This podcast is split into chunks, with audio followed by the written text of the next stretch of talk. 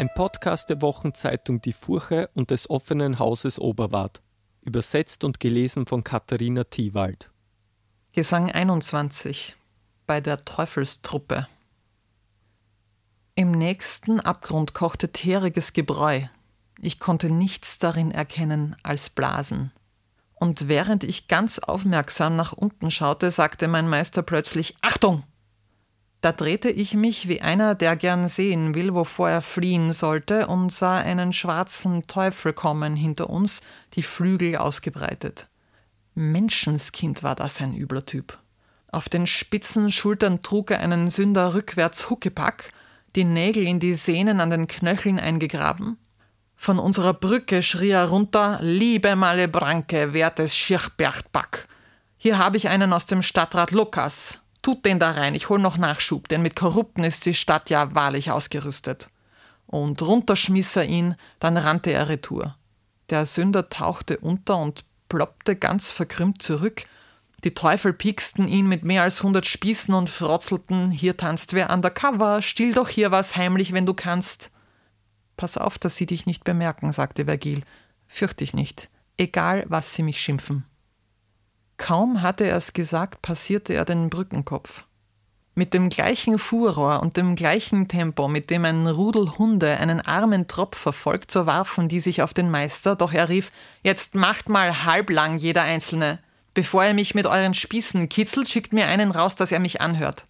Alle heulten: Malakoda soll daran, der Argschwanz, und einer kam daraufhin nach vorn. Glaubst du wirklich, Malakoda, dass ich herkomme, sagte mein Meister, ohne Gottes Willen? Lass uns durch. Im Himmel ist es so gewollt, dass ein gewisser jemand, den ich bei mir habe, durch die wilden Wege hier geführt wird. Daraufhin war der Stolz von Malakoda abgefallen, seine Gabel ließ er fallen und zu den anderen sagte er, wenn so ist, lieber nicht. Und mein Meister zu mir, okay, komm ganz entspannt zu mir. Da setzte ich mich in Bewegung schnell zu ihm, alle Teufel hatten sich nach vorn geschoben und einer rief: Was meint ihr, würde mein Haken nicht super auf sein Steißbein passen?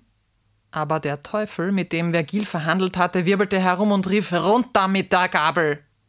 Dann sagte er an uns gerichtet: Der sechste Bogen liegt in Stücken seit dem Erdbeben beim Tod, ihr wisst schon von diesem Jesus. Wenn ihr aber trotzdem weitergehen wollt, dann hier entlang. Hier gibt's dann einen Kamm, den kann man nehmen. Ich schicke ein paar von meinen Leuten dorthin aus, um nachzuprüfen, ob auch keiner aus dem Pech gekrabbelt ist. Geht mit ihnen, sie werden auch bestimmt nicht böse sein.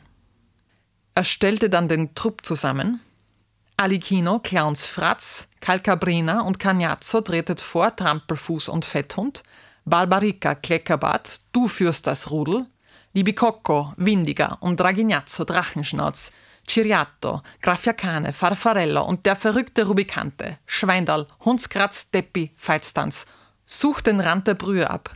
Die zwei da bleiben unberührt, bis ihr zur nächsten Brücke kommt, die ganz und unzerstört über den Abgrund geht.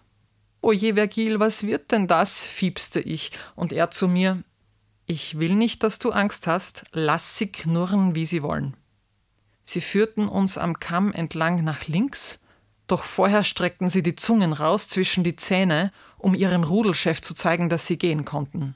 Und er verwendete sein Arschloch als Posaune.